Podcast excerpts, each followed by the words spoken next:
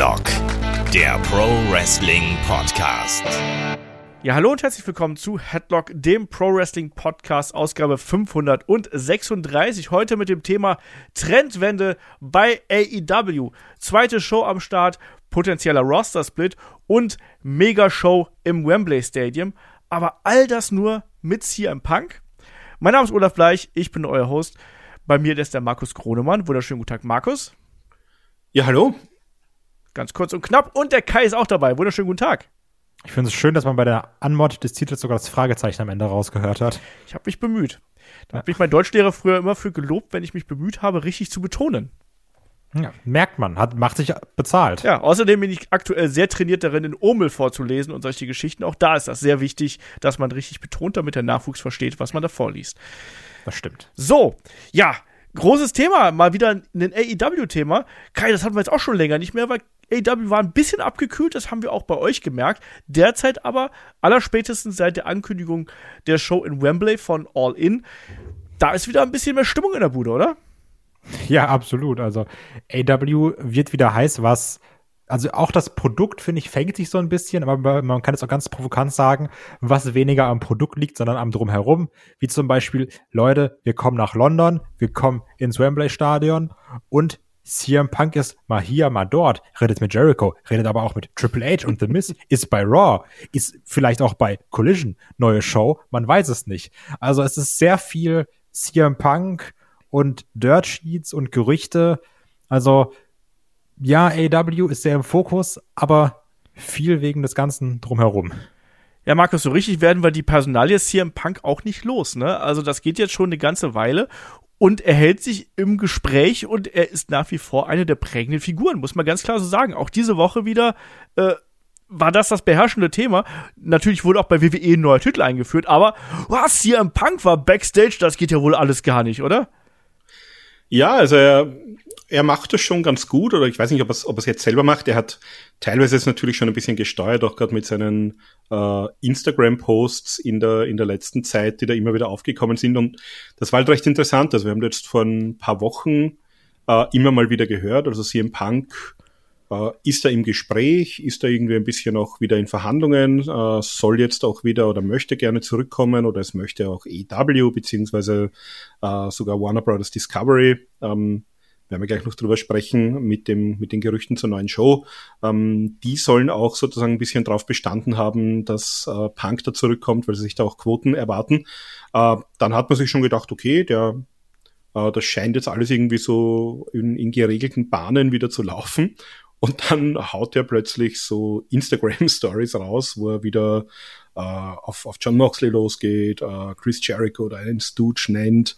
Äh, dann denkt man sich halt wieder so, okay, was ist jetzt los? Dann hört man wieder, na, ist jetzt alles wieder okay, ist alles auf Schiene, kommt wieder. Und dann taucht er ja backstage bei Raw auf, weil er offenbar äh, mit ein paar WWE Wrestlern und Personal zufällig im Flieger gesessen ist, hat dann erfahren, oh, es ist in Chicago heute Raw. Äh, da gucke ich doch mal vorbei. ja, wunderschönes Thema auf jeden Fall. Werden wir heute äh, eingehend drüber sprechen. Auch natürlich die Frage erläutern, wer braucht denn eigentlich CM Punk mehr? Braucht Braucht brauch AEW CM Punk oder braucht äh, CM Punk AEW? Das ist eine, ich glaube, ich brauche CM Punk. Der Kai braucht auf jeden Fall äh, CM Punk, das wissen wir alle. Aber ansonsten, ja, was steht noch bei uns an? Ganz kurz und knapp. Äh, vor allen Dingen jetzt haben wir auch ein langes Wochenende vor der Tür. Der 1. Mai, der ist ja frei.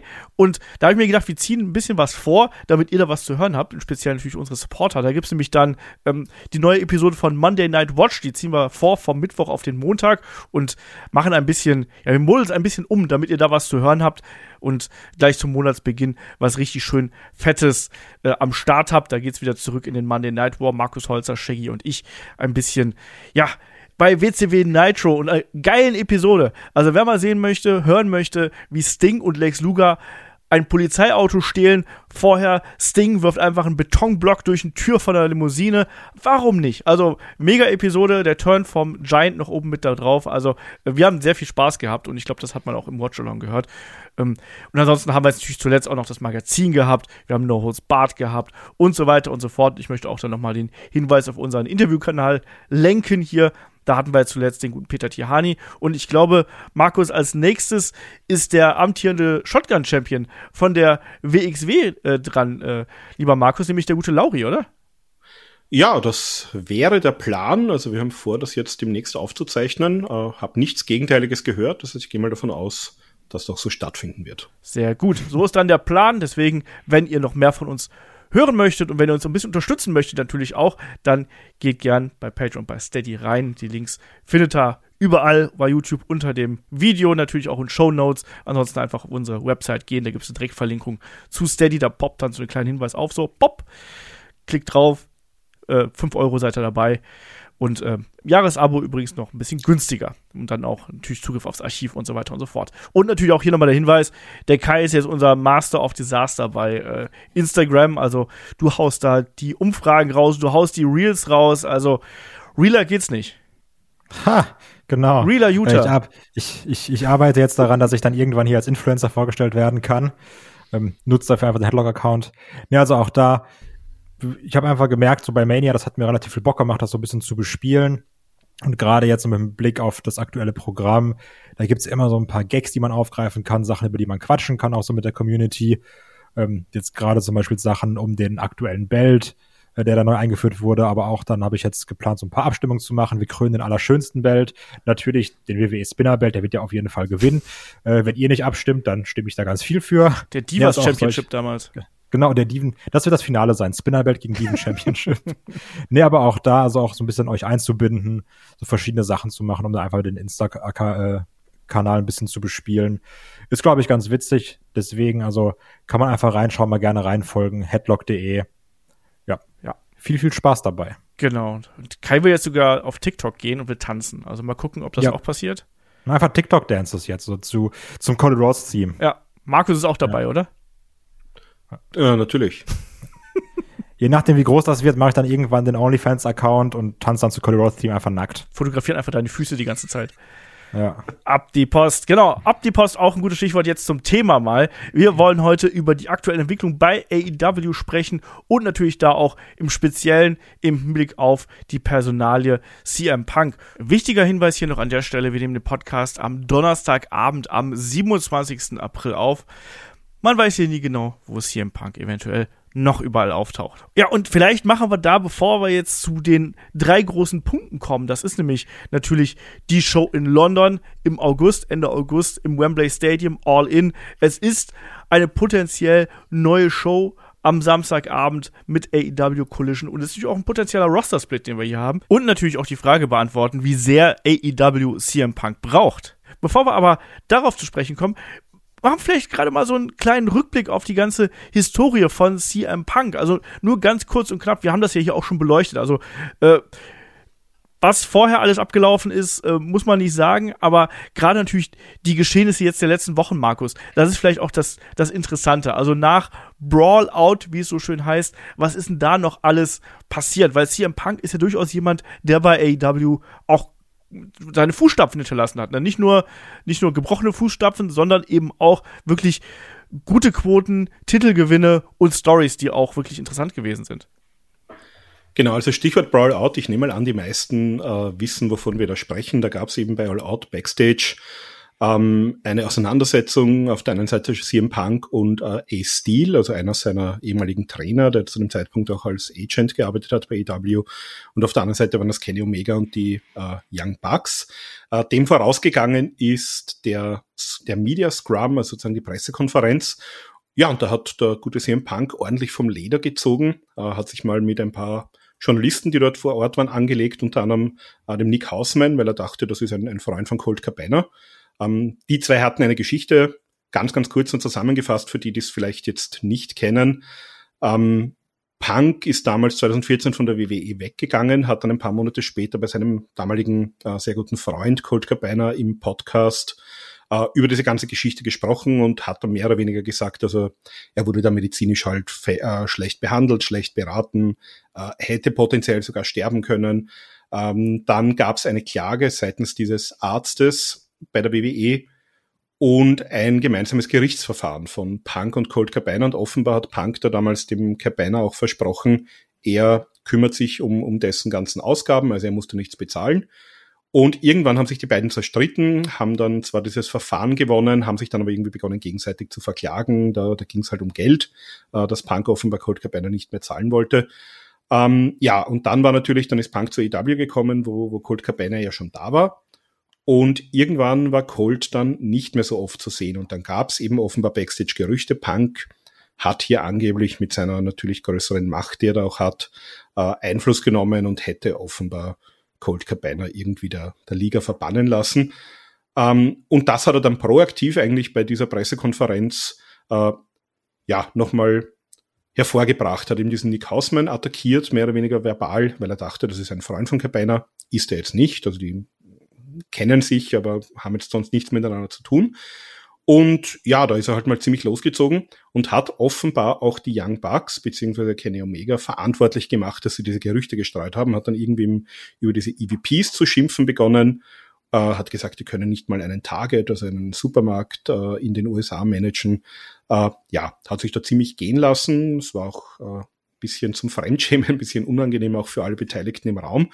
Äh, und die Bugs haben ihn dann backstage offenbar konfrontiert und man weiß nicht genau, also es hat auch, äh, da ist auch Stillschweigen ähm, bisher bewahrt worden. Es gibt ihm so Gerüchte von, von der einen oder anderen Seite. Also angeblich hat sie im Punk zuerst zugeschlagen und zwar laut seiner Aussage, weil er davon ausgegangen ist, dass es da sowieso zu einer Schlägerei gekommen sein soll oder äh, wäre. Ja, dann haben sich die Backstage geprügelt, dann wurden mal alle suspendiert. Ähm, dann hat man mal länger nichts gehört und Punk hat sich auch, der hat so den Titel gewonnen bei All Out von John Moxley hat sich dabei aber offenbar verletzt, also offenbar den Trizeps gezerrt. Das heißt, es war auch schon klar, der wird so oder so gerissen, äh, oder? Champion zu sein, oder, oder gerissen sogar. Ich würde sagen, deswegen war er so lange raus. Ist operiert worden auch, ja. Genau, also das war sozusagen die, die Hintergrundgeschichte und dann hat man mal von Punk eigentlich gar nichts gehört. Die Bugs äh, und, und Kenny Omega sind dann äh, ja später mal wieder auch äh, zurückgekehrt. Und das erste, wo man Punk dann eigentlich mal wieder so im Kontext AW gehört hat. Das war im Dezember letzten Jahres der mittlerweile auch schon wieder eingestellte Podcast von Dex Harwood von FTR, der ja ein guter Freund ist von Punk, also die haben sich da auch im, im Laufe der gemeinsamen Zeit bei EW gut angefreundet. Und er hat eben, also der hat mal erzählt, Punk hat ihm unmittelbar nach diesem Brawlout sogar eine Nachricht geschickt, hat ihm gemeint, er, er will, dass es von ihm erfährt, was da sozusagen passiert ist. Äh, und der hat so ein bisschen ein Plädoyer für die Rückkehr von Punk gehalten, hat gesagt, na, es wäre doch toll, äh, wenn alle irgendwie wieder zusammenarbeiten könnten und es wird natürlich wahrscheinlich auch nicht ganz uneigennützig, hat er sich gedacht, wäre natürlich eine, eine tolle Geschichte, die eine Menge Geld einbringt, wenn es so eine Feder, die Elite gegen Punk und FTR vielleicht geben könnte. Ähm, aber damals das erste Mal so wieder ein bisschen was von Punk gehört und da hat er damals auch gesagt, äh, also Punk möchte auch gerne zurückkommen. Genau, ganz wichtiger Punkt übrigens. Ne? Also nicht so, als ob CM Punk verbittert zu Hause sitzen würde, sondern er hat ganz klar gesagt, CM Punk, der hat noch, der hat noch den Wrestling-Bug und so, der, der hat noch Bock.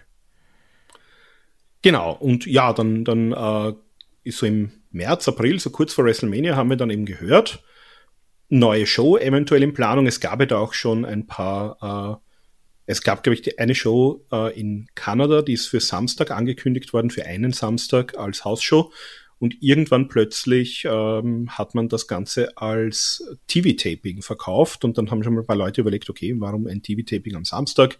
Ist das irgendwie ein Live-Rampage oder Zeichnung oder irgendwie Ring of Honor oder so auf? Und ja, dann hat sich irgendwie rauskristallisiert, also offenbar äh, gibt es da ernsthafte Gespräche zwischen Warner Bros. Discovery, also dem äh, Medienkonzern, wo auch TNT und TBS dazugehören, wo die EW-Shows auch laufen, äh, und der EW dass man eben offenbar eine zweite, nämlich wirklich zweistündige, gleichwertige mit Dynamite äh, wöchentliche Show plant. Und da hat sich dann im Laufe der Zeit herauskristallisiert, also ähm, WBD hätte da offenbar schon sehr gerne den CM Punk, weil sie sich da einfach gute Quoten erwarten. Ähm, das haben wir vorhin jetzt im, im Intro ganz kurz angesprochen. Dann dachte man sich schon so, okay, klingt gut. Und dann ist Punk aber plötzlich mit einer äh, Instagram-Story, die dann auch ziemlich schnell wieder gelöscht war, aufgetaucht und hat begonnen über die äh, eigentlich über den Hergang des Titelmatches gegen John Moxley zu sprechen. Also für die, die sich erinnern, der ist ja im August zurückgekommen. Da gab es übrigens auch noch äh, was Interessantes damals. Da hat er nämlich eine Promo gehalten und hat quasi gesagt, ja, Adam Page, von dem hat er den Titel gewonnen. Ähm, ich gebe dir hier und jetzt ein Rematch, komm raus, machen wir das. Und Hangman Adam Page ist natürlich nicht rausgekommen. Warum nicht? Weil das ganze Segment überhaupt nicht geplant war. Also der war da Backstage, der, der wusste überhaupt nicht, was da jetzt gerade äh, abgeht. Und CM Punk hat dann quasi so auf die Uhr geblickt, ähm, sinnbildlich, und hat gesagt, ah, okay, äh, du kommst nicht, ja, das ist halt kein Cowboy-Shit, das ist Coward-Shit. Und da haben sich die Leute mal gedacht, was ist denn jetzt los? Ähm, dann gab's diese, diese Story, wo er äh, zwei Wochen vor dem Pay-Per-View ein Match gegen John Moxley hatte. Das war sozusagen das Title Unification Match, also der Moxley war dann Interim Champion äh, und da hat Moxley ihn innerhalb von ein paar Minuten besiegt. Und beim Pay-Per-View bei All Out gab es dann das große Match und da hat sich Punk dann durchgesetzt. Und da hat er über diese Storyline ein bisschen gesprochen, wie es dazu gekommen ist.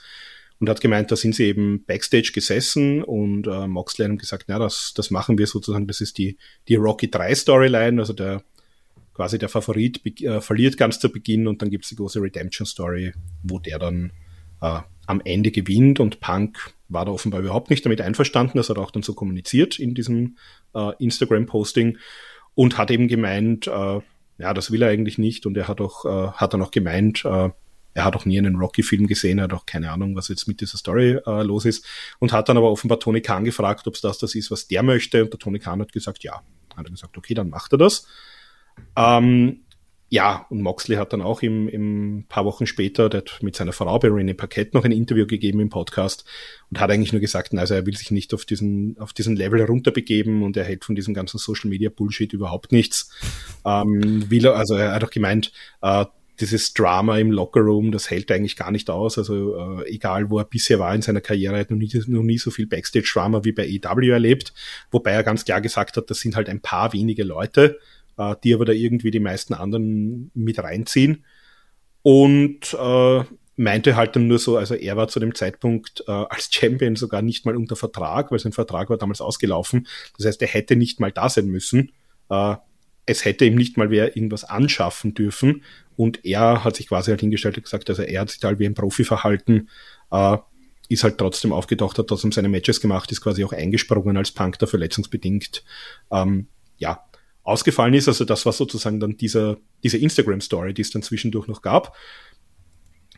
Und äh, ja, über, über ähm, Chris Jericho ist auch noch ein bisschen hergezogen. Jericho hat nämlich offenbar auch im, im Nachgang von Brawl Out, also un unmittelbar nach diesem Brawl, äh, hat er sich offenbar auch noch den CM Punk zur Brust genommen und hat ihm gesagt, er sei ein, ein Krebsgeschwür für den Lockerroom und äh, ja, es haben dann auch einige Leute im Nachgang offenbar gesagt, einige größere Stars, und da war offenbar auch Jericho darunter, was man so gerüchterweise gehört hat, ähm, dass sie mit Punk in Zukunft nicht mehr arbeiten werden. Also sie haben sozusagen Tony Khan auch gesagt, äh, wenn du den zurückbringst, ähm, eine Reihe von Leuten haben gesagt, mit dem machen wir nichts. Das war eben der, der Stand kurz nach diesem äh, Backstage Brawl. Ja, und dann haben wir aber plötzlich äh, wieder was anderes gehört. Also jetzt haben wir gehört, Punk kommt zurück. Ähm, es wurde dann von einem Debüt am, am Samstag, dem 17. Juni des Öfteren gesprochen. Und für diesen Samstag, den 17. Juni, hat AW auch in Chicago, äh, ich glaube die Allstate Arena, also ich glaube auch diese, diese Halle, wo äh, das Debüt von Punk stattgefunden hat, damals 2021, die wurde gebucht mittlerweile. Und ja, dann, das war sozusagen jetzt der, der letzte große Brocken, den wir noch so gehört haben. Äh, dann hat es geheißen, äh, Jericho wird sich auch mit Punk treffen. Das glaube ich jetzt ursprünglich jetzt mal geheißen, es wird eine Aussprache geben. Ich glaube mit äh, Punk, FDA, Tony Khan und Jericho, ähm, die sozusagen mal drüber sprechen. Wir haben teilweise auch gehört, dass es vielleicht sogar einen Roster-Split geben wird. Das heißt, dass eher Kenny Omega und die Young Bucks bei einer Show auftreten werden, CM Punk und die Leute, die mit ihm irgendwie enger sind bei der anderen Show, dass sich die auch irgendwie nicht in die Quere kommen, dass es auch die, die Star Power ein bisschen aufgeteilt äh, geben soll. Ähm, dieses Treffen mit Jericho hat jetzt auch stattgefunden letzten Freitag, ist offenbar auch gut verlaufen. Jericho soll jetzt auch so ein bisschen den Mittelsmann spielen, also soll jetzt sozusagen das, was er mit Punk besprochen hat, jetzt auch dem, dem Rest vom, vom Roster und vom Lockerroom erklären.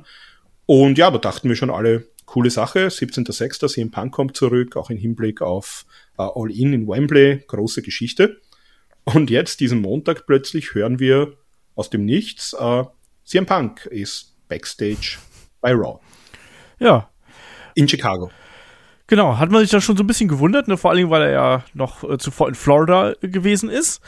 Und das war ja wirklich dann auch eine große Meldung. Und natürlich haben sich dann auch die Spekulationen überschlagen, ne? was macht er da, weshalb, wieso, wesrum.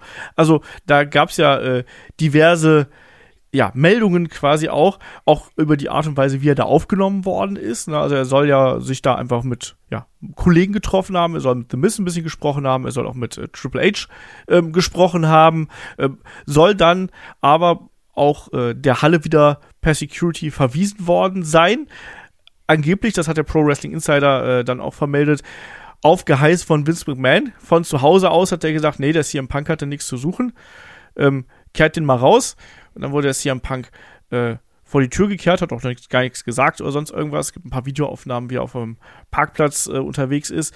Ähm, und Kai, natürlich hat es da auch jede Menge Spekulationen gegeben. Weshalb ist der da? Wieso gerade jetzt zu diesem Zeitpunkt? Und da gibt es auch so verschiedene Art und Weisen, weil man kann es natürlich auch, gerade wenn du aktiver, aktive bei WWE oder AEW bist, dann ist so ein Besuch, selbst wenn er höchstwahrscheinlich einfach nur kollegialer Natur gewesen ist, ist das schon ein gewagter Move, oder?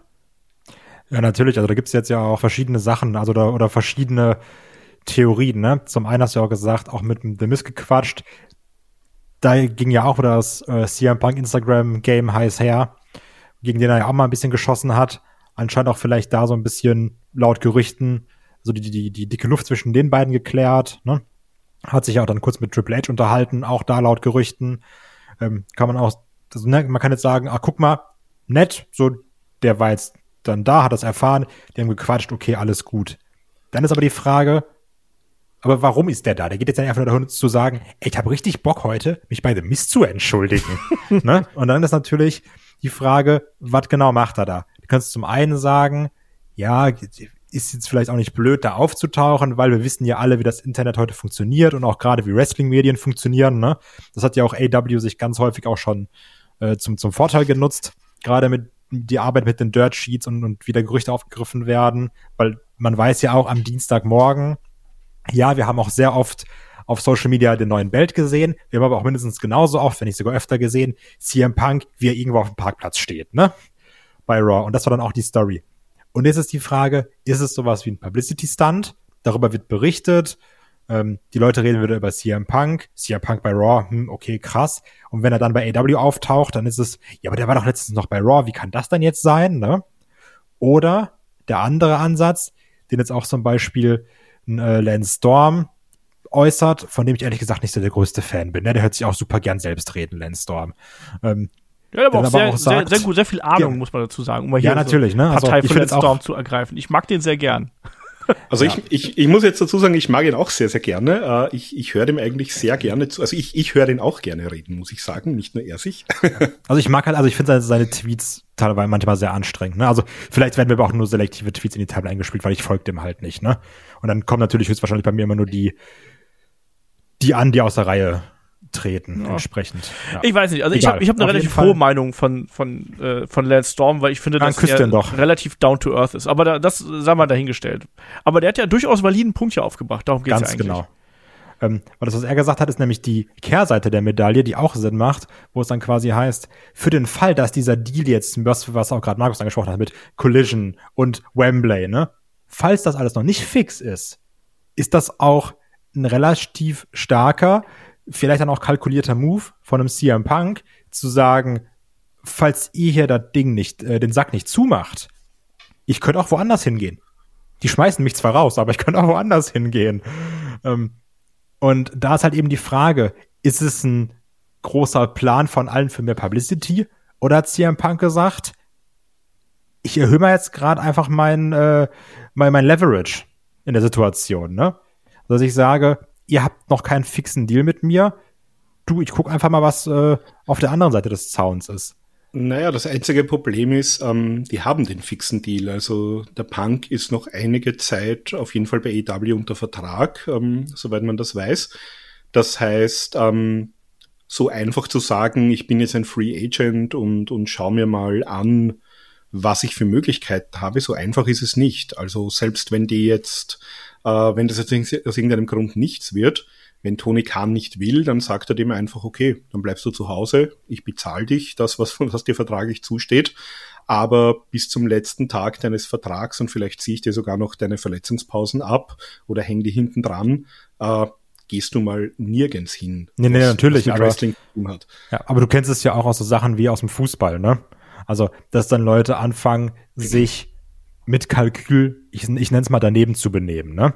Und Klar, ja. gerade in so einer Sache wie Wrestling, die ja, also fast alle Sportarten, aber jetzt bei Wrestling, weil wir es ja mitbekommen, dadurch, dass wir Podcasts darüber machen, die ja auch so sehr von Dirt Sheets lebt. Also du siehst ja, was ja nur passiert, wenn CM Punk mal irgendwo auf dem Parkplatz auftaucht, ne? Und wenn dann sagst, du, ich kann sowas machen, ich kann aber auch andere Sachen machen, dann ist das erstmal ein asoziales Verhalten, falls das der Wahrheit entspricht, ne? Ähm, aber ist natürlich auch eine Aktion zu zeigen, so könnte ich mich auch verhalten für den Fall, dass ich zu Hause sitzen muss. Ne? Also, das ist ja Ja. so ein bisschen das Problem dabei. Nur, Also nur wir wissen es eben nicht. für mich ist auf jeden Fall ein Knackpunkt, und das ist halt die Frage, ob wir das mal erfahren werden oder nicht, ähm, war das mit Tony Khan abgesprochen. Also hat er, ähm, hat er vorher bei Tony Khan angerufen. Angeblich war es ja so, er ist jemals, äh, er hat sich offenbar mit Jericho getroffen, er hat aber auch äh, in Florida, äh, er ist ja Kommentator auch für eine MMA-Promotion. Ähm, da, die hatten eine Show in Florida und dann ist er heimgeflogen nach Chicago und war angeblich äh, im gleichen Flugzeug wie einige WWE-Wrestler, da gibt's ja auch äh, etliche, die in Florida leben. Die sind auch von Florida nach Chicago geflogen und im Zuge dessen hat er offenbar erfahren, ah, es ist Raw in Chicago, weil weiß auch nicht, ob ein CM Punk das jetzt immer auf der äh, am, am Schirm hat, wo Raw jetzt in der, in der aktuellen Woche gerade stattfindet und hat sich offenbar spontan gedacht, er wird dort auftauchen. Jetzt ist die Frage, hat er da bei Tony Khan vorher angerufen und hat gesagt, pass auf Tony, ich habe da eine super Idee. Ich schau mal, ob die mich Backstage bei Raw reinlassen.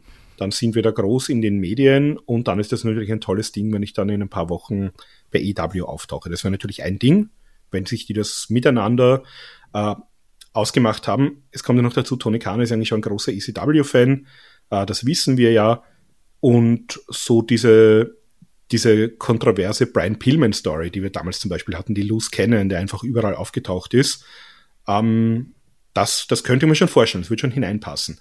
Wenn der jetzt da nichts gesagt hat, einfach aufgetaucht ist, dann kann man das natürlich auch aus meiner Sicht zweierlei interpretieren und da greife ich ein bisschen auch das auf, was äh, Lance Storm gesagt hat, also nicht jetzt alles auf meinem Mist gewachsen, sondern der hat nämlich auch gesagt, okay, einerseits könnte das natürlich auch so sein, schaut mal, mit der WWE habe ich in der Vergangenheit viel Probleme und viel Beef gehabt, gerade mit Triple H und so.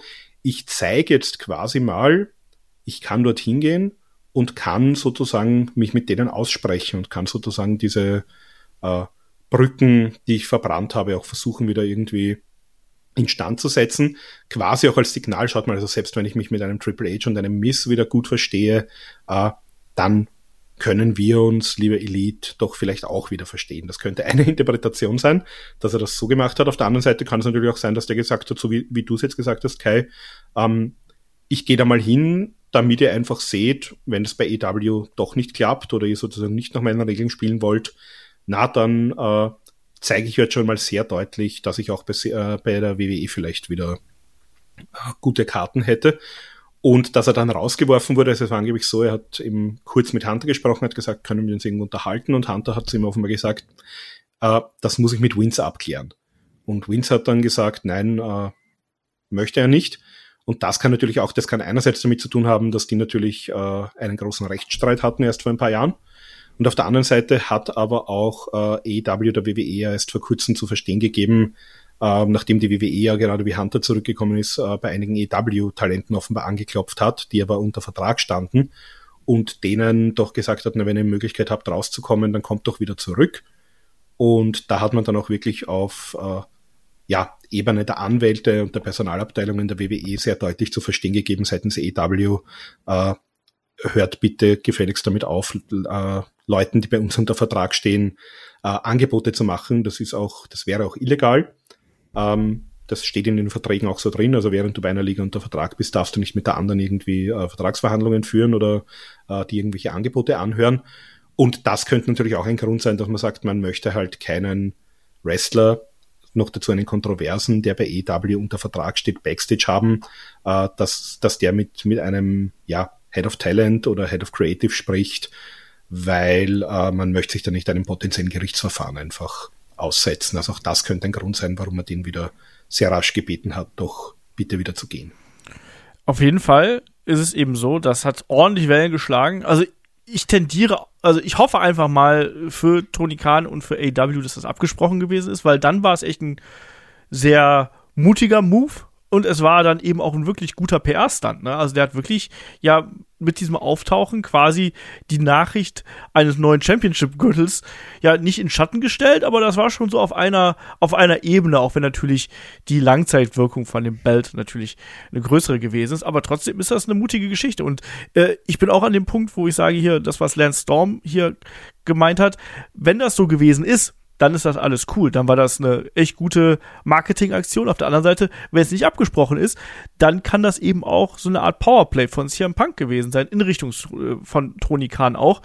Wie gesagt, ich kann hier eben probieren, meinen Marktwert nochmal auszuprobieren und auszuloten. Und gerade jetzt aktuell, wo wir auch bei AEW wirklich diese großen Vorzeichen haben, da ist das nämlich umso spannender, weil natürlich befinden wir uns bei AEW, gerade was die TV-Situation angeht, in einer Zeit, wo man ja wirklich auch darauf schaut. Wir wissen, da äh, wird jetzt verhandelt. Wir wissen, ähm, dass äh, AEW auch in Zukunft noch an Medienrechten arbeiten wird und Gerüchteweise, da wurde ja unter anderem äh, Andrew Zarian vom Madman Podcast zum Beispiel ähm, zitiert, soll es ja am 17. Juni 2023 ähm, zur ersten Episode von AEW Collision kommen. Und dafür soll laut Pro Wrestling Insider das United Center in Chicago gebucht worden sein. Diese Show soll, bis jetzt gibt es zwar alles keine Bestätigung, deswegen sehr viele Konjunktive, ähm, soll ähm, auf TNT laufen ähm, von 20 bis 22 Uhr und diese Show soll, das was Markus gerade eben schon angesprochen hat, auch quasi der Aufgalopp sein dafür, dass wir quasi eine Art Brand-Split haben. Und jetzt kommt natürlich wieder der Punkt, wie viel äh, stellt denn AEW jetzt um? Weil wir haben jetzt auch gehört, dass anscheinend zum Beispiel AEW Dark Elevation jetzt erstmal wegfallen könnte. So klingt es laut aktuellen Meldungen. Das heißt, wir haben auf der einen Seite die beiden großen Shows mit AW Dynamite und AW Collision. Wir gehen jetzt einfach mal davon aus, dass die, diese Show kommt im Juni und dann auch wahrscheinlich mit CM Punk. Auch da gehe ich jetzt einfach mal von aus. Wir spielen jetzt mal dieses Szenario durch. Wir kriegen einen Roster-Split. Und kriegen wir einen Roster-Split nur wegen CM Punk, Kai? Also wird das, ein, wird das ein Grund sein, dass man hier wirklich einen soften Split durchführt? Das ist halt das Problem, ne? Ist das die Extrawurst? Das ist der Hauptkritikpunkt an dieser Situation. Weil meiner Meinung nach, das müssten ja alles Profis sein, ne? Und auch Jericho, der sich auch ein bisschen geäußert hat, und vielleicht auch noch ein Moxley, wirken hier wenige der Beteiligten wie Profis, meiner Meinung nach. So klar, natürlich ist dann jeder irgendwann genervt und dann sagt auch mal ein Moxley, hey, das ist mir hier alles zu doof in dem Podcast, ne? Und auch ein Jericho schießt mir über Stil hinaus. Aber prinzipiell sozusagen, ich mache meine Arbeit, ich ähm, gehe einen Schritt auf die Leute zu, ich bin Profi, ich das Persönliche hinten an. Und für den Fall, dass man jetzt hier wirklich ne, also alles theoretisch. Und dass man jetzt wirklich nur einen Brand-Split oder beziehungsweise einen Roster-Split macht, um CM Punk und die Young Bucks zu trennen, ist das meiner Meinung nach ein sehr, sehr lächerlicher Grund für einen Roster-Split. Also natürlich, unabhängig davon haben wir schon im Podcast gesagt, oh, das Roster ist ein bisschen groß. Klar ist natürlich Dark und Dark Elevation. Aber ich sage jetzt mal ganz ehrlich, ne, wer guckt denn das überhaupt? So, ja, natürlich gibt es, ja, ich gucke das jede Woche, ey, schön und gut. Das Interesse an den Shows ist weniger geworden. Du hast ja auch gemerkt, dass es auch zunehmend schwieriger wird, Rampage zu gucken. Man sagt, oh, pf, ja, weiß ich nicht, da passiert jetzt nicht so mega viel. Ist zwar die Wrestling-Show, aber keine Ahnung, ob ich das jetzt auch noch brauche, das zehnte Rouge-Match, weiß ich nicht. Also, und jetzt nur zu sagen, wir haben diese neue Show, was ja erstmal gut ist, heißt neuer guter Platz zwischen 20 und 22 Uhr heißt gute Werbeeinnahmen natürlich, ne? Ist ja auch ein äh, gewisser gewisser Vertrauensbonus zu sagen, wir geben euch noch eine Chance, heißt ja, wir sind zufrieden mit Dynamite.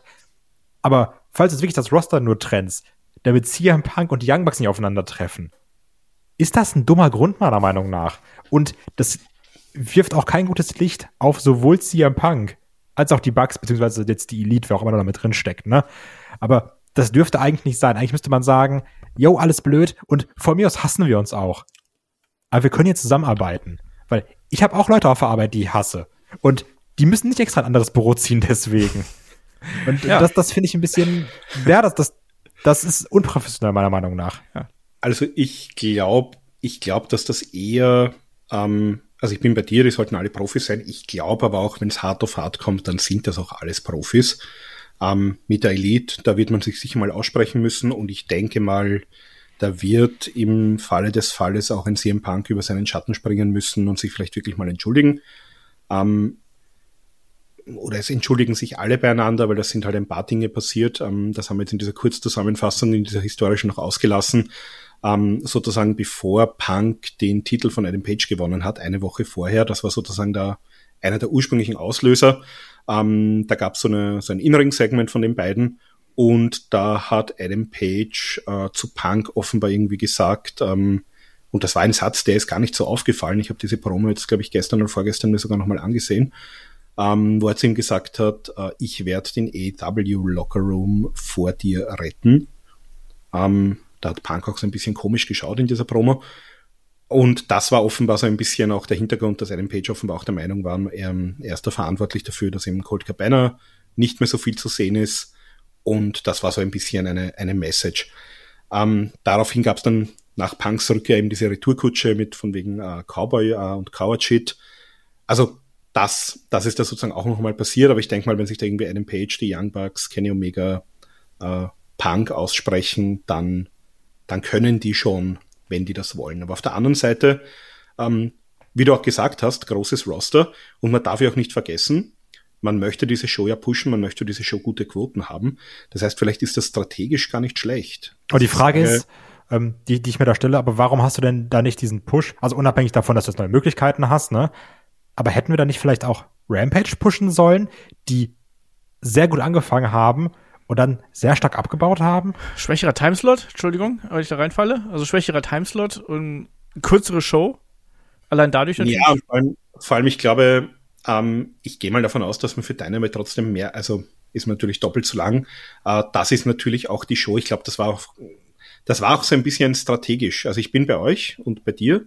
Äh, Rampage auch immer also super Wrestling-Show, super Content, normalerweise äh, kurzweilig gut zu schauen. Ich glaube, das war strategisch einfach so, dass man gesagt hat, man muss alles, was man irgendwie an, an wichtigen Storylines, an großen Stars und sonst was hat, bei Dynamite hineinpushen weil bei Dynamite müssen einfach die Quoten gut sein und gut bleiben und auf einem hohen Niveau bleiben, weil das ist sozusagen das Flaggschiff und das wird auch für die nächste Runde der Medienrechtsverhandlungen das sein, was man sich ansieht, wenn man sagt, okay, es gibt ja noch so eine Einstundenshow am Freitag, die läuft halt nicht ganz so gut, aber Mittwoch sind wir dominant, Mittwoch sind wir auf einer der Top-Plätze im, im Kabelfernsehen. Und ich glaube, das war so ein bisschen auch der Grund, warum Rampage ein bisschen stiefmütterlich behandelt worden ist.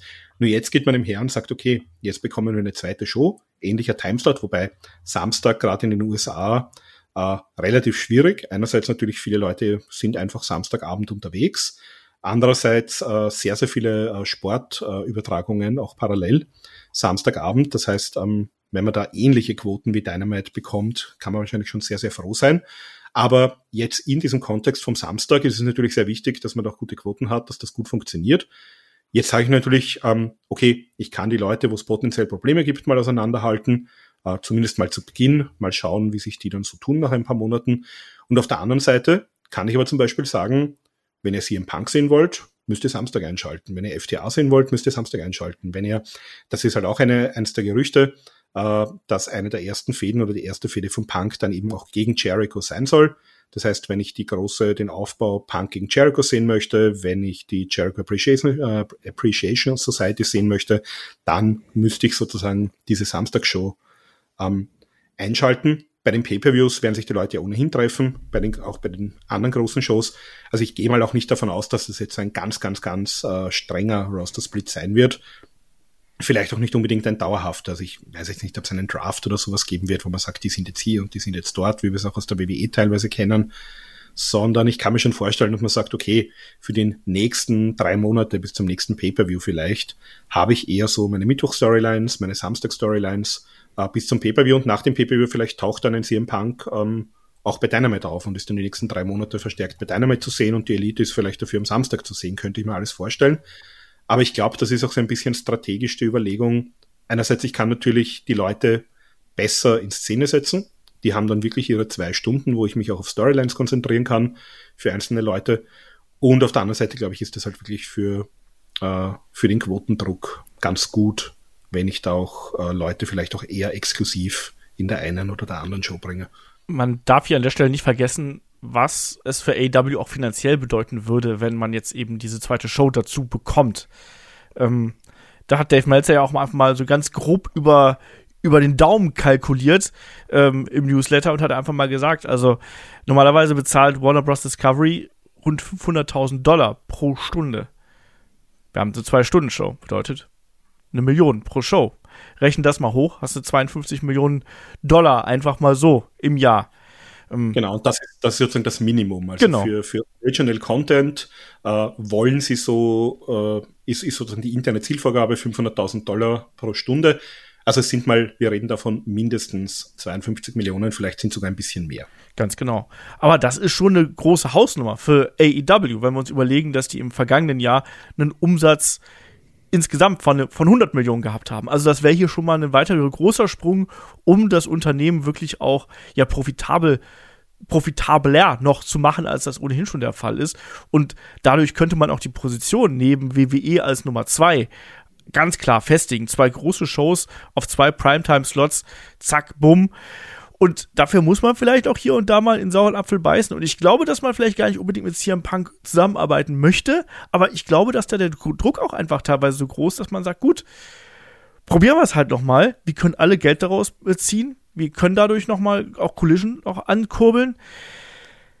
Da muss man halt diesen Schritt gehen. Und ich glaube, das ist genau das, was die machen. Die versuchen gerade professionell zu sein, um das meiste aus den Möglichkeiten rauszuholen. Offensichtlich hat Warner Bros. Discovery Interesse, mehr AEW zu zeigen. Dynamite ist immer noch, auch wenn die Quoten nicht mehr ganz so oft die Millionen knacken, wie das noch vor einiger Zeit der Fall ist, ist immer noch äh, eine der äh, am besten äh, laufenden Shows im Kabel-TV, im Speziellen bei den Warner Bros. Äh, Kanälen. Entsprechend, lass das probieren. Und ich kann das total nachvollziehen. Und äh, diese Sache, macht man das jetzt nur für CM Punk? Nee, man wird es nicht nur für CM Punk machen. Ja, aber CM Punk ist eben eine entscheidende Personalie innerhalb dieses ganzen Konstrukts, ohne den vielleicht auch Warner Bros. gesagt hätte, ah, vielleicht, ne, wie Markus gerade gesagt hat, ne, das ist jetzt die Untergrenze, vielleicht bleiben wir dann an der Untergrenze oder so. Ich weiß es nicht. Das ist nee, halt aber du kannst ja auch einen CM Punk haben, ohne Roster-Split zu haben, das meine ich. Ne? Ja, ja, klar. Ich glaube auch, es wurde ja auch nie von einem strengen Roster-Split gesprochen, sondern in den meisten Meldungen stand ja auch ein softer Roster-Split und da bin ich da, was Markus gesagt hat, dass dann auch hier und da mal, ne, getauscht wird und dabei. Der softe Roster Split ist einfach, dass CM Punk immer da ist, wo die Young Bucks nicht sind. das ist der sogenannte softe Roster Split. Aber du, du darfst halt noch nicht vergessen, ähm, und das ist, ähm, das ist auch, was Olaf gesagt hat, also ich mache das ja nicht nur für einen CM Punk.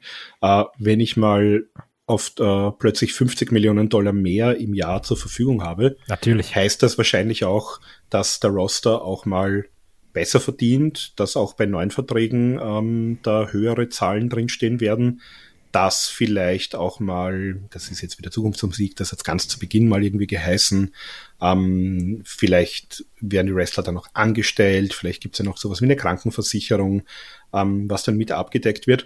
Und vor allem man hat dann natürlich wesentlich mehr, sage ich mal, ähm, Munition in der, im Lauf, um auch äh, in Zukunft Leute zu holen. Das heißt, ähm, ein Goldberg Kevin, für Wembley. Ein Goldberg für Wembley oder zum Beispiel ein, ein Kevin Owens, äh, der wäre ja, glaube ich, sehr, sehr gerne zu EW gegangen. Das sind seine Freunde. Ich glaube, da hätte auch äh, zumindest damals, ähm, als, als jetzt der Vertrag ähm, zur Diskussion gestanden ist, hat sich der wahrscheinlich gedacht, also dort hätte ich sicher mehr Spaß und mehr kreative Freiheiten. Ähm, die WWE hat ihn halt dann so mit Geld überschüttet, dass er gesagt hat, also sogar als Familienvater äh, wäre das halt grob fahrlässig, wenn ich für weniger Geld woanders hingehe. Ähm, aber vielleicht in der nächsten Runde Kevin Owens oder jemand ähnlichen auf diesem, auf diesem Niveau, äh, dem kann man dann vielleicht ähm, das Gleiche oder auch mehr bieten. Das heißt, dass der Vertrag mit Kevin Owens übrigens 2024 auslaufen soll. Also. Ja, dann äh, Wer Komm ran! Dafür Collision. Übrigens finde ich, ein Goldberg für Wembley klingt wie so eine Familienkomödie, die in den 90ern auf Sat 1 gelaufen wäre. Aber das ist eigentlich jetzt ein gute, gutes Stichwort, weil AEW ist jetzt ja wirklich dann auch auf dem Vormarsch. Ne? Wenn man sich jetzt so den Plan anschaut und auch die Shows anschaut, was da jetzt noch alles kommt. Ich meine, klar, wir haben Double or Nothing vor der Tür niemand spricht über Double or Nothing so gefühlt, ne? Das ist fast so, ja, es ist ja egal, wir machen jetzt erstmal Collision und dann machen wir, äh, dann machen wir auch noch Forbidden Door und dann geht's alles so richtig ab Richtung Wembley und äh, All In, All Out, am besten auch die Woche noch hinterher. Da gibt's ja auch schon die nächsten Meldungen, dass das auch wirklich quasi von einer Woche zwei große Shows hier sein sollen. Ähm, das geht alles einher. Und wir haben immer gesagt, wenn du Wembley wirklich voll kriegen willst, da haben wir, glaube ich, schon, ich glaube, mein zwei Fragen-Podcast, glaube ich, vor paar Wochen drüber gesprochen. Da haben wir auch gesagt, nee, dann brauchst du halt auch die großen Namen, ne? Dann brauchst du halt auch einen Sting, du brauchst von mir aus auch einen CM Punk und vielleicht brauchst du auch einen Goldberg, wer weiß. Ähm, jetzt ist die Frage, ähm, gerade im Hinblick auf all das, was da jetzt kommt, Kai, braucht AEW CM Punk oder braucht CM Punk AEW? ich finde halt, brauchen ist natürlich schwierig, weil so natürlich CM Punk ist ein Name, ne? CM Punk ist auch auf jeden Fall allein newsmäßig ein riesiger Draw, aber ähm, ähnlich wie wir damals dann dachten, oh, jetzt kommt der Wechsel auf einen anderen Sendeplatz, auf einen anderen Sender, äh, jetzt gehen die Quoten durch die Decke und oh, jetzt kommt CM Punk, jetzt gehen die Quoten durch die Decke. Man hat halt gemerkt, ja, da ist halt mehr Interesse da, aber ist auch nicht durch die Decke gegangen, wenn man es jetzt mal ganz nüchtern betrachtet, ne? ich glaube, ein Punk kann da auf jeden Fall ein sehr, sehr guter Stabilisator sein. Ähm, um halt zu sagen, da hast du auf jeden Fall immer ein gewisses Grundinteresse. Und ich finde, es sind auch viele Geschichten noch nicht auserzählt. Allein für den Fall, dass ein Punk zurückkommt. Also, es gibt ja immer noch Spannung. Wir alle wollen, glaube ich, trotzdem noch mal ein Aufeinandertreffen zwischen MJF und Punk sehen, ne? Und dann, dass man dann Sachen damit wieder aufgreifen kann, sagen so, hier, es hätte das und das sein sollen, aber du konntest dich nicht benehmen, Brawl out, halt so wie AW das eben macht. Also du hast viele Sachen, dadurch, dass hier Punk wieder da ist, die auch in Monaten, in Jahren vielleicht, je nachdem, wie lange er sich benehmen kann, ähm, dafür sorgen, dass du immer mal wieder wrestlingmäßig groß durch die News gehen wirst. Also, ne, egal was wir aufeinandertreffen. Vielleicht gibt's dann irgendwann doch noch die Fehde mit Punk und FTA gegen die Elite. Und auch darüber können wir wieder schreiben und darüber könnte man bestimmt auch dann wieder einen eigenen Podcast machen. Deswegen glaube ich schon, dass AW sehr, sehr, sehr von CM Punk profitiert. Aber, also klar, der Mann ist reich, ne? Aber unabhängig davon, ein Punk auch sehr von AW profitiert. Weil sind wir mal ehrlich, der kann halt von mir aus irgendeinen Tor-Comic schreiben, der kann auch in irgendwelchen Trash-Horror-Filmen mitmachen, ne? Und dann von mir aus kann er auch UFC, also oder MMA, nicht UFC, kommentieren. das wäre spannend. Ja, das, das wäre wirklich spannend. ähm, aber im Endeffekt juckt er die meisten Leute dann halt, weil er CM Punk ist und auch über die ganzen Jahre war immer dieses, ihr hoffentlich kommt er noch mal zurück, ne? Also klar, natürlich gibt's auch Leute, die den vielleicht als Person mögen, weiß ich nicht, weil ich finde, man merkt, die Person ist relativ anstrengend aber Punk lebt eben davon, dass er Wrestler ist. Also gerade in seinem Ansehen bei den Fans. Und um eben dieses, dieses Ansehen wieder zu bekommen, die, die Zusprüche zu bekommen der Leute, dafür muss er meiner Meinung nach in einem Wrestlingring stehen. Und deswegen braucht auch ein CM Punk AW. Ja, schwierige Kiste. Also ich glaube tatsächlich, dass im Augenblick, glaube ich, braucht AEW CM Punk mehr als CM Punk AEW, um mal hier so eine das, na, das auf jeden Fall. Duftmarke hier zu setzen. Also ich habe schon das Gefühl, dass für AEW da sehr viel auf dem Spiel steht, sehr viel Geld auch auf dem Spiel steht an der Personalie CM Punk. Und ich habe auch den Eindruck, dass man natürlich diese Karte möglichst viel ausspielen möchte. Und ich, deshalb tendiere ich auch dazu, so rein vom Bauchgefühl, ohne jetzt irgendwelche Belege dafür zu haben, tendiere ich auch dafür, dass dieser Raw-Auftritt, dass das ein PR-Stand gewesen ist. Also, dass man vorher mal probiert hat, so, ja, wir machen das mal, wir machen das mal so. Markus hat gerade gesagt, äh, Tony Khan ist ein großer Freund von der ECW gewesen. Wir wissen auch, dass er ein großer Freund der WCW gewesen ist. Und bei der WCW ist ja auch mal äh, die D-Generation X mit einem Panzer aufgetaucht, mit einem Flugzeugträger, wenn man ehrlich ist, war das damals, ne? Also, nee, es war eigentlich nur ein Jeep mit einer Kanone drauf, aber war damals ja auch ganz, ganz cooler Auftritt auf jeden Fall und hat auch damals Wellen geschlagen. Und ich glaube, dass man so ein bisschen Guerilla-Marketing da betrieben hat und hoffentlich da unter einer Decke gesteckt hat, weil ansonsten brennt da jetzt intern schon wieder die Hütte und das will ich nicht. Aber ich glaube, dass man bei AW tatsächlich stärker von CM Punk abhängig ist, als man das vielleicht hier und da auch zugeben mag. Markus, wie siehst du hier die Situation? Ja, also ich, ich, ich glaube, ich glaube, sie sind ein bisschen voneinander abhängig oder sie, sie, sie würden beide gerne. weil das äh, die EW-Situation hast du jetzt schon sehr schön äh, zusammengefasst. Also da geht es wahrscheinlich wirklich um, um Geld und um, äh, ja, um, um Quoten und um Medienrechte. Aber auch ein CM Punk. Also ich glaube, der hat ja, ähm, gerade wenn wir jetzt mal die, die, das erste Jahr hernehmen, ähm, da ist der schon, oder sagen wir mal das erste halbe Jahr, die ersten zwei, drei Shows, ähm, da ist er da wirklich sichtlich aufgeblüht. Also da hat er wirklich Freude gehabt. Ähm, und ich glaube, dass den das schon noch ein bisschen so juckt ähm, vom Ego. Und sein Ego ist ja, glaube ich, ein sehr großes. Ähm, dass das quasi jetzt alles so ein bisschen im Bach runtergegangen ist. Und ich glaube, ein bisschen möchte er schon auch zeigen, äh, auch für sich selber und für sein Ego quasi, na, ich bin hier der größte Star. Äh, ich bin derjenige, der denen die zweite Show verschafft. Ich bin derjenige, um den sie rundherum viel aufbauen können. Und allein wenn ich mir jetzt äh, es muss nicht mal Fantasy Booking sein, aber es sind einfach die logischen Stories. Ähm, MJF haben wir jetzt gesagt, ähm, mit Moxley gibt sozusagen immer noch eine offene Rechnung. Äh, über Moxley kann ich den ganzen äh, Blackpool Combat Club mit abfrühstücken, kann sogar noch ein großes Singles-Match mit Brian Danielson vielleicht machen. Äh, Stichwort, wer ist wirklich der Best in the World. Ähm, mit Adam Page gibt's noch was zu tun, mit der Elite kann man natürlich was machen. Ähm, gemeinsam, das muss ja nicht mal gegen die Elite sein, auch gemeinsam mit FTR irgendwie so die Jagd auf die Six-Man-Title ähm, kann ich mir gut vorstellen. Ähm, vielleicht auch, wenn ein Darby Allen, ähm, das war ja sein erstes Match, sozusagen hier die, das große Rematch, ähm, wo vielleicht Darby Allen sich dann auch durchsetzen kann. Also da würden mir aus dem Stand äh, mal eine ganze Menge interessante Stories einfallen, die ich da erzählen könnte, auch mit einem CM Punk noch über die nächsten ein, zwei, drei Jahre sogar.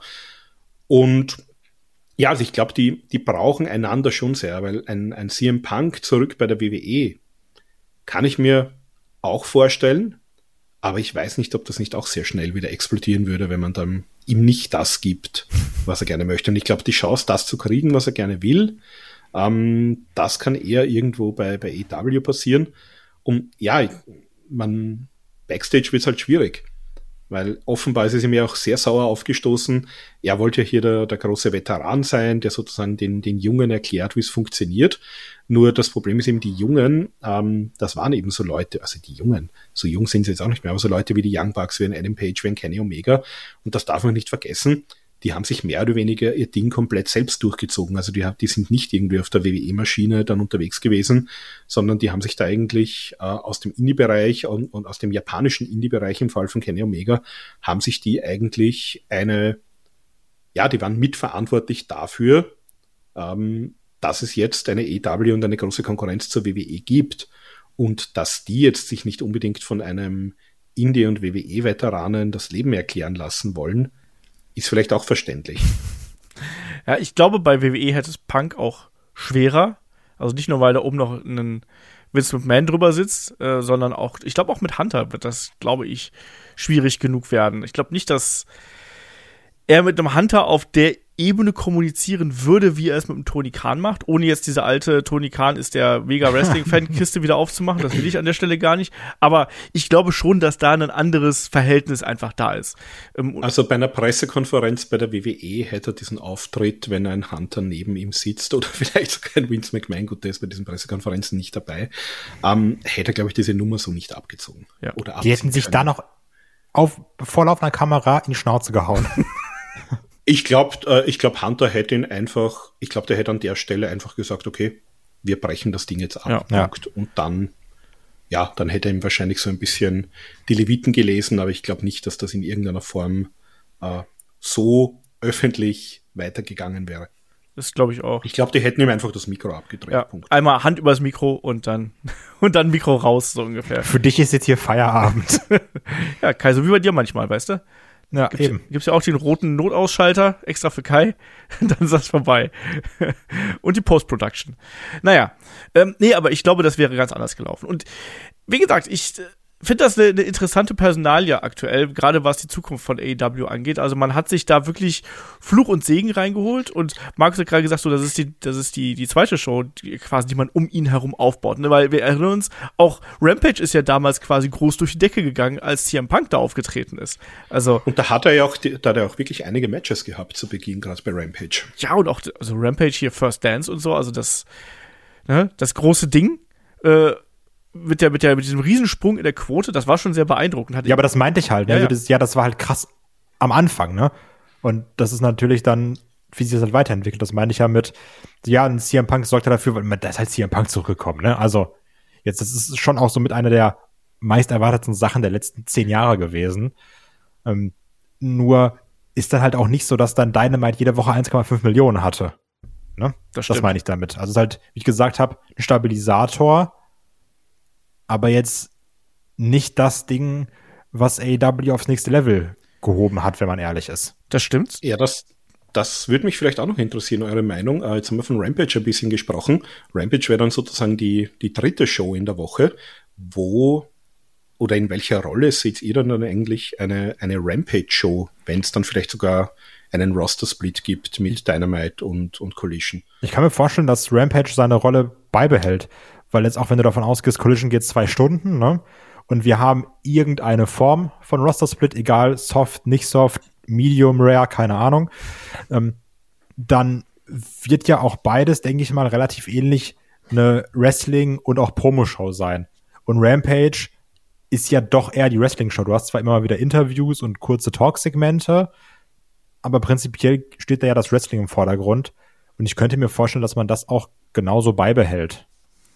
Ich hoffe das auch, ehrlich gesagt. Also zum einen, man soll daraus jetzt nicht irgendwie so eine Zusammen Schnittshow machen, ne, so dass es bei, dass es bei Dynamite passiert, ach, schaltet übrigens jetzt morgen bei Collision ein, weil da passiert noch das und das. Das sollte man nicht machen. Das kannst du zwar mal so ein bisschen einblenden, aber es ist schon okay. Ich glaube, Rampage sollte die Show werden, wo einfach auch die jüngeren Talente hier auch noch mal äh, TV-Time einfach schnuppern können, wo die sich auch ein bisschen ausleben können. Und mit Jüngeren meine ich jetzt nicht Wardlow und Powerhouse Hobbs und Ricky Stark, sondern wirklich die Leute, die, die ein bisschen Mic ein bisschen Mic Time auch brauchen können. Und ich will jetzt kein NXT daraus machen, weil das bringt eben auch nichts, aber äh, irgendwo müssen die Leute ja eben auch hin. Und ich glaube, dass wenn du bei den äh, bei den zwei großen Shows, Collision und Dynamite, halt eben die großen Stars präsentierst, dann sag halt, hier, hier sind übrigens die, die upcoming Stars, hier sind von mir aus auch mal die Talente von außerhalb, die wir reinholen. Also, dass das quasi, wie, wie gesagt, so, so eine Art Wrestling-Show wird, wie so eine Art super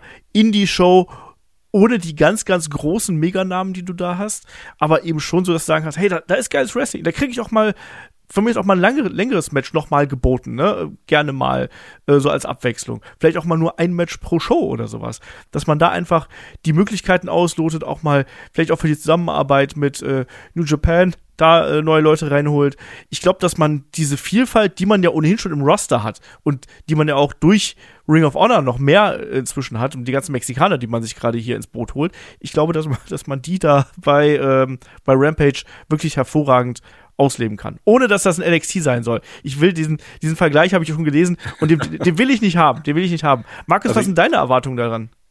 Ja, ich habe ich hab halt alles Mögliche schon gehört oder mir auch selber Gedanken gemacht. Also von einem, äh, es gab auch mal das Trademark All Elite Women, dass man sagt, man macht eine reine Frauenshow draus. Ähm, es hat auch den Vorschlag gegeben, vielleicht wird's Ring of Honor, wobei ähm, Ring ah. of Honor wollte WBD offenbar nicht haben, weil sonst, sonst hätten wir die Show bekommen. Ähm, ich kann mir eben so, ich habe mir auch schon was gedacht, was ähnliches wie du gesagt hast, eher so die, die Show für den Nachwuchs, weil Dark Elevation, wenn es wirklich wegfällt, das waren ja auch so ein bisschen die, wir schauen uns die Leute mal an. Also ein, ein Action and Red ist da zum Beispiel ja einem Chris Jericho aufgefallen äh, und, und hat dann zu dessen Push geführt. Ähm, ich kann mir auch vorstellen, wobei das, das wird sich wahrscheinlich auch schnell überleben, ähm, gab es ja auch mal bei der WCW und auch bei der, bei der WWF damals ähm, kurz den Versuch, jetzt, weil du gesagt hast, die ganzen Lucha-Talente, vielleicht mache ich so eine so eine Art Lucha-Show oder überhaupt eine Art International-Show. Da habe ich meine Mexikaner, meine Japaner, äh, Leute von DDT. Vielleicht mache ich auch da irgendwie eine, eine nette Mischung. Vielleicht mache ich ein, ein wöchentliches Thema, dass ich sage, diese Woche lauter Lucha-Matches, nächste Woche lauter Frauen-Matches, ähm, dass dieses Ding irgendwie ein bisschen ein Alleinstellungsmerkmal bekommt. Und dann kann ich auch ein bisschen damit experimentieren. Dann kann ich einfach schauen, was funktioniert, was funktioniert nicht. Ähm, und wenn rauskommt, die Leute gehen total auf äh, eine Stunde Lucha-Matches ab, äh, na, dann habe ich auch was gewonnen und dann kann ich in die Richtung ein bisschen gehen. Also ich kann mir vorstellen, dass das vielleicht, wenn dieser Druck auch weg ist, dass man sagt, okay, man hat diese Show jetzt, äh, man hat ohnehin die zwei Shows, die gut laufen, dass das wirklich so ein bisschen die, die experimentelle Spielwiese wird, wo man einfach Dinge mal ausprobieren kann im, in das wäre gut. kleineren Rahmen. Ja. Fände ich auf jeden Fall eine spannende Geschichte. Und natürlich jetzt im Hinblick auf, auf Wembley, ähm, zum Zeitpunkt der Aufnahme wissen wir noch nicht, wie viel kosten die Tickets, wie viele Tickets werden überhaupt zur Verfügung stehen. Ähm, auch da wieder die Personalie CM Punk. Kai ist auch da wichtig, oder? Ja, natürlich ist es wichtig. Allein, weil ich dann nicht mal CM Punk live sehen könnte. Also, das wäre natürlich mit der Hauptgrund. Da wird ein weiteres äh, Live-Goal erfüllt. Aber natürlich, also, ich, ich bin da halt sehr gespannt, ähm, weil das ist ja auch eine Sache, die wir noch gar nicht einschätzen können. Natürlich lesen wir immer, so viele schon registriert, so viele registriert. Und wir haben alle immer gesagt, ja, das mit den Tickets kriegt man locker, absolut kein Problem. Und dann so von Tag zu Tag, die wir an den zweiten, fünften kommen, ne, wo es dann für die äh, äh vorregistrierten Leute Tickets gibt, denke ich mir, ich werde schon auch ganz, ganz pünktlich da sein. weil, also, weil, keine Ahnung, also ich, ich finde es ist super schwer, diesen Hype einzuschätzen, weil am Anfang dachte ich mir, ja, junge Wembley, das ist riesig groß, und wenn die sich 40.000 reinkriegen, sollen sie mal froh sein. Und jetzt gerade sitze ich hier und denke mir, ja, aber auf Nummer sicher gehen hat ja noch nicht geschadet. Also ich tue mich da super schwer zu sagen, wie das Ding dann im Endeffekt äh, ausgelastet ist. Und natürlich hilft da auch ein CM Punk bei. Und ich glaube, das hatte auch, ich weiß gar nicht, ob es Markus oder David war, in einem Podcast gesagt, was auch heißt, gut, wir gucken uns dann mal Mitte Mai an, was haben wir so verkauft und dann können wir eben schauen, wen brauchen wir noch. So, können wir dann können wir einen CM Punk announcen, ah, okay, nochmal Tickets verkauft, falls noch nicht alles weg ist. Und dann können wir sehen, brauchen wir noch einen Goldberg, brauchen wir noch das, brauchen wir das. Also bei allen CM Punk Spekulationen, ich glaube auch so die nächsten ein, zwei, drei Wochen allein um den Ticketverkauf von der Wembley Show werden extrem spannend. Na, vor allem, wenn diese, uh, sorry, jetzt grätsche ich da schon. Kein Problem, alles gut. Um, ähm, wenn uh, diese Preise, die es ja, also es gibt ja auf Twitter so, ein, so, eine Grafik, die haben wahrscheinlich die meisten schon gesehen, wo die diversen Kategorien und Plätze drin sind. Ähm, das fängt, glaube ich, bei 30 Pfund an, halt für, für ganz oben, ganz hinten. Um, aber auch, also ich glaube, Ringside sind wir bei 1500 Pfund, okay. Aber ich glaube, die, die Kategorie dahinter sind wir irgendwo bei 400, 175, 125. Und ich kann mir schon vorstellen, dass das ja sowieso eine Show, da werden ja nicht nur Engländer oder Leute aus London da sein. Und wenn ich jetzt ohnehin schon mir extra ein Flugticket kaufe, ein Hotel buche, äh, dann denke ich mir vielleicht, okay, 175 Pfund ist, das nehme ich halt auch noch mit. Dafür bin ich in Wembley und sehe die erste AEW-Show. Also ich kann mir auch vorstellen, dass jetzt nicht so wie bei der WWE, wo du ja dann die, die ersten Kategorien ein paar hundert Euro kaufen. Aber ich glaube mal so alles ab Kategorie 2, 3 äh, gerade die Leute, die jetzt aus ja, ganz Europa und der ganzen Welt da auch reinfliegen. Also ich muss sagen, mich schrecken persönlich diese 175 Pfund für, ich weiß nicht, Kategorie 3 oder so jetzt nicht wahnsinnig. Nee, also wenn um, jetzt ähm, mal vergleicht mit WrestleMania-Preisen, ne? Ja, also und, und ich glaube, dass allein, also die Leute, die sagen, äh, ich nehme ohnehin schon eine Reise und ein bisschen Geld in die Hand, dass ich dorthin komme, dann gönne ich mir halt auch irgendwie das 200 Pfund Ticket. Äh, das werden nicht so wenige sein. Klar, jetzt der äh, Wald- und Wiesen-Wrestling-Fan aus England sagt vielleicht, fahre ich gemütlich mit der U-Bahn hin am Nachmittag, äh, reicht mir auch irgendwie die 50-Pfund-Kategorie und nachher fahre ich wieder heim und, und hat mir nicht viel gekostet, hat mich ein paar Stunden gut unterhalten. Aber ich glaube, das darf man nicht unterschätzen, so diese, diese Leute, die jetzt schon, also ich glaube, wir haben ja alle schon irgendwie zumindest Flüge und Hotels oder sowas gebucht, ähm, da lassen wir uns jetzt wahrscheinlich bei den Tickets auch nicht groß lumpen und ich glaube, so wird es halt sehr vielen gehen, die da jetzt das, gerade Kontinentaleuropa anreisen. Sehe ich genauso. Sehe ich genauso. Also Ticketpreise, wenn das so sein sollte, wie es bis jetzt da angeschlagen ist, ja, ist das schon echt super fair. Ne? Und natürlich auch mit Bedacht darauf, das habe ich auch mal so äh, spekulativ in den Raum geworfen, also wirklich auch Bedacht darauf, vielleicht macht man nicht unbedingt einen riesen Plus mit der Show, aber man hat zumindest entsprechend viele Leute in die Arena gelockt, dass man sagen kann, guck mal, mehr als in Cardiff, Ne? Mehr als da und mehr als hier. Riesige Show, größte Show in der AEW-Geschichte. Mega Erfolg. Und dann nimmt man vielleicht auch so ein kleines Minus einfach mit. Ne? Oder ein also nicht ich, ganz so großes Ich denke das auch, genau, und ich denke auch, also das, das habe ich auch schon ein bisschen durchgehört, das ist jetzt sozusagen die Show, um AEW in Europa zu etablieren. Ja. Das ist jetzt mal Show 1. Also ich weiß nicht, ob man dann, es kann natürlich auch sein, wenn das wirklich gut läuft und man so ein bisschen einen Plan hat, auch was für eine, also was ich mir zum Beispiel vorstellen kann, weil wir jetzt gesagt haben, das ist die Woche vor, All Out.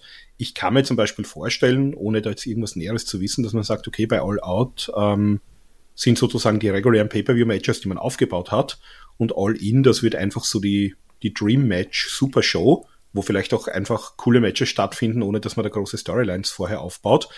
Und ich habe auch schon äh, gerüchteweise vernommen, dass man gesagt hat, wenn das gut läuft, könnte das auch so eine jährliche Show werden. Dann wird das quasi die AEW WrestleMania in dem großen Stadion, äh, wo man einfach die, auch mit den ganzen, äh, wo man so vielleicht äh, so Dinge bringt wie ein Sting Retirement, ein, einen erst, ein erstes Goldberg-Match, ähm, aber auch so Sachen wie ein äh, Omega Okada oder Omega Osprey, ähm, einfach aus dem Nichts heraus zu zeigen und einfach sagt, das ist einfach unsere große Supershow, wo wir Leute aus Mexiko, Leute aus Japan, Leute aus dem Indie-Bereich, Leute aus UK dabei haben.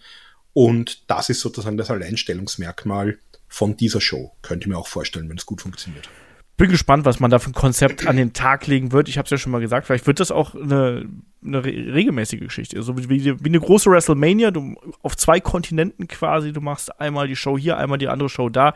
Vielleicht werden es zwei Nächte werden, vielleicht baut das ganze Ding aufeinander auf. Ich finde das eine super spannende Geschichte einfach. Also, und bin da auch wirklich neugierig drauf was man da äh, machen wird, weil natürlich wirst du nicht sagen können, ja, übrigens jetzt diese Woche, also in Wembley, da ist im Prinzip nur die Pre-Show, ne? Also da, da treten erstmal die kleinen Leute gegeneinander an oder so und dann nächste ah, Woche übrigens, da kommen die großen. Und an. gerade jetzt in dieser Sekunde kriege ich den Alert, ähm, dass All Out auf jeden Fall stattfinden wird, eine Woche drauf. Die ähm, AW Senior Vice President und Chief Legal Officer Miga Parikh äh, ist da gefragt worden in einem Podcast und hat da gesagt, also sie ist da ja, begeistert, dass sie nach London kommt. Und in der Woche drauf sind sie dann bei All Out und das wird ein großer Spaß werden. Also ich glaube, damit haben wir die, die offizielle Bestätigung, dass es tatsächlich beide Shows geben wird heuer. Ja, spannend, ne? Also da passiert auf jeden Fall einiges und äh, der Name CM Punk wird uns auf jeden Fall auch noch begleiten, genauso wie uns AEW begleiten wird.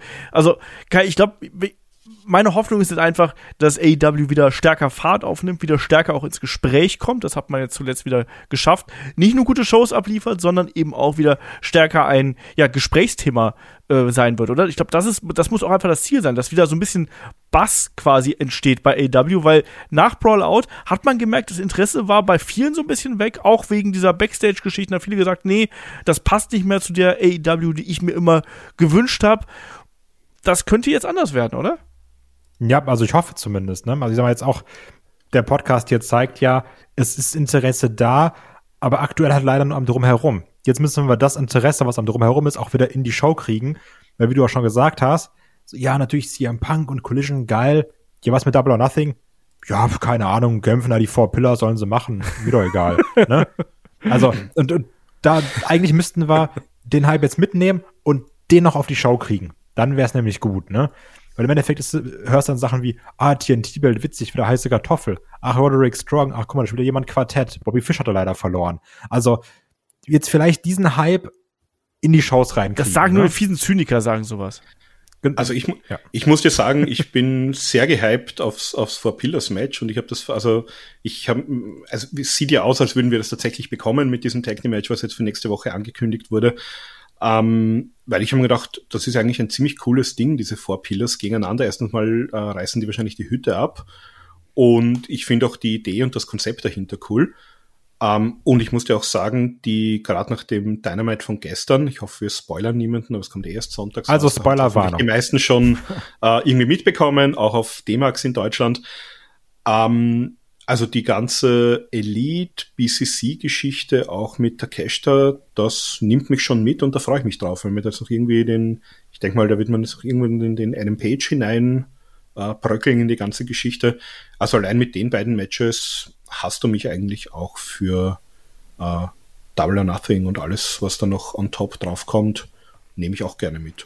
Nehme ich gerne mit, aber ich bin bei Kai tatsächlich. Also mein, mein Hype-Level blickt ein bisschen weiter in die Zukunft als, als äh, Double or Nothing. Aber natürlich Double or Nothing habe ich auch Lust drauf, ne? Also ganz ohne Zweifel, weil die angesprochenen Matches. Mich holt das Pillars-Match noch nicht so unbedingt ab. BCC gegen äh, Elite finde ich, find ich absolut geil, habe ich absolut Bock drauf, aber Four Pillars finde ich nett bislang, aber holt mich noch nicht 100%. Ähm, auch wenn also, es ein Match wird. Wenn ich noch ein bisschen weiter in Zukunft schaue, dann sind wir bei Forbidden Door. Das war letztes Jahr und da haben auch alle gesagt, hm, ja, Forbidden Door, komisch, na, ist nicht so, äh, wie wir es uns gewünscht hätten. Ähm, das war mit, das war eigentlich, glaube ich, die beste Show des Jahres oder zumindest die beste große Show des Jahres, letzten Jahres. Ähm, Also wenn ich mir denke, so wie es derzeit auch ein bisschen aussieht mit diesem US-Title-Tournament bei New Japan, äh, dass wir da potenziell ein Kenny Omega Will Osprey 2 bekommen, dann bin ich auch für die Zukunft nach Double or Nothing schon ziemlich gehypt, allein mit diesem einen Match. Ähm, dann werden wir sehen, was irgendwie mit Collision passiert. Dann werden wir sehen, was mit All In passiert, auch mit dem Bild zu All Out. Also wenn Tony Khan da seine Karten richtig spielt und nicht ihm irgendwie der, äh, der CM Punk Joker da noch irgendwie reingrätscht in seinem, äh, gut, Quartett gibt's keinen Joker, jetzt wollte ich die Kartenanalogie von Kai ein bisschen weiterführen, aber ich glaube, wenn die die Karten vernünftig spielen, dann könnte das eine ziemlich gute Periode eigentlich werden. Absolut. Bis in den frühen Herbst hinein. Ja, heißer, heißer Sommer auf jeden Fall. Also Collision, wenn wir bei diesem 17. Juni bleiben, wäre vor Forbidden Door. Forbidden Door ist am 25. Juni. Ähm, ja, wenn man dann noch WWE-Kalender mit reinnimmt, dann haben wir dann noch ganz kurz äh, danach haben wir äh, Money in the Bank natürlich auch noch hier in Europa. Also, oh Gott, der Juni wird wieder irre. also Ganz, ganz kurz nochmal zurück zu Forbidden Door und, und 25. Juni, wenn wir jetzt wirklich den CM Punk am 17. Juni zurückbekommen. Ähm, der ist ja verletzungsbedingt bei Forbidden Door nicht angetreten letztes Jahr, hätte im Main Event stehen sollen gegen Hiroshi Tanahashi. Äh, der ist auch ein bisschen out of order, ist mit Rippenverletzung und bis zum Juni ist er hoffentlich wieder fit. Also, das wäre doch ein schöner erster Pay-Per-View, äh, erstes Match von CM Punk gegen den Gegner vom letzten Jahr, den er hätte haben sollen. Äh, schreibt sich ja fast schon wie von selber. Würde ich nehmen, aber ich will noch viel lieber Okada gegen Brian Danielson haben.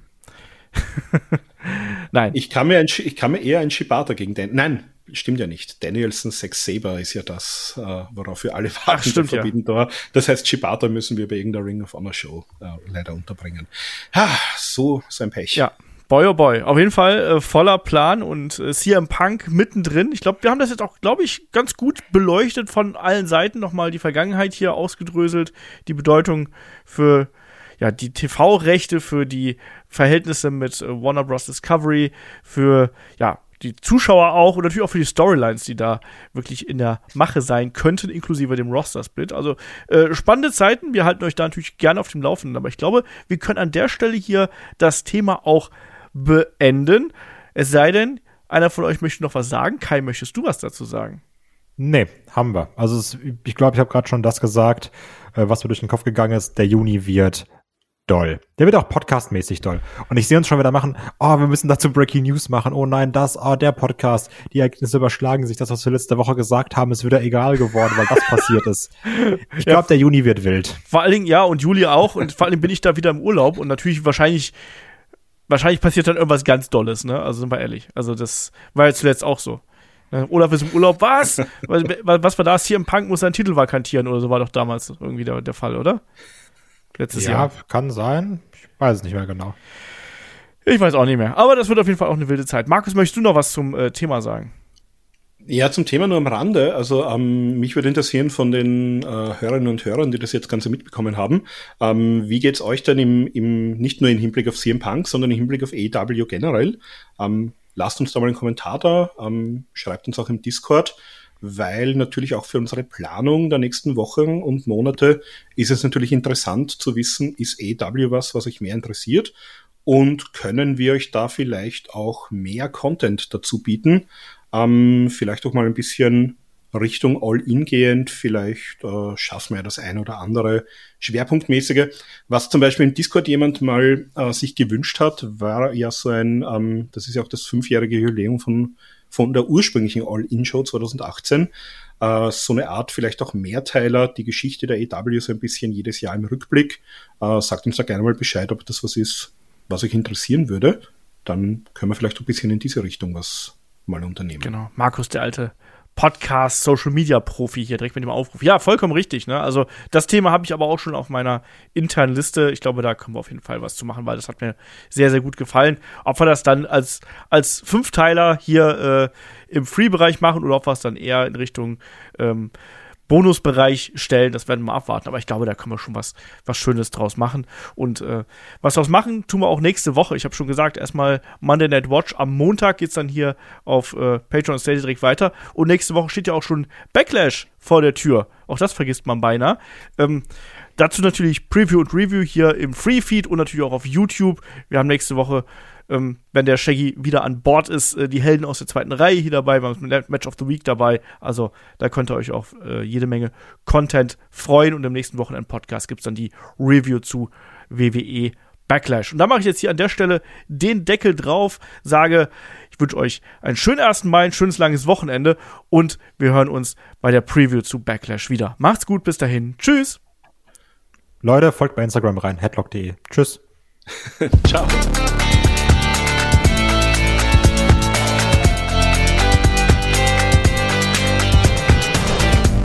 Headlock, der Pro Wrestling Podcast.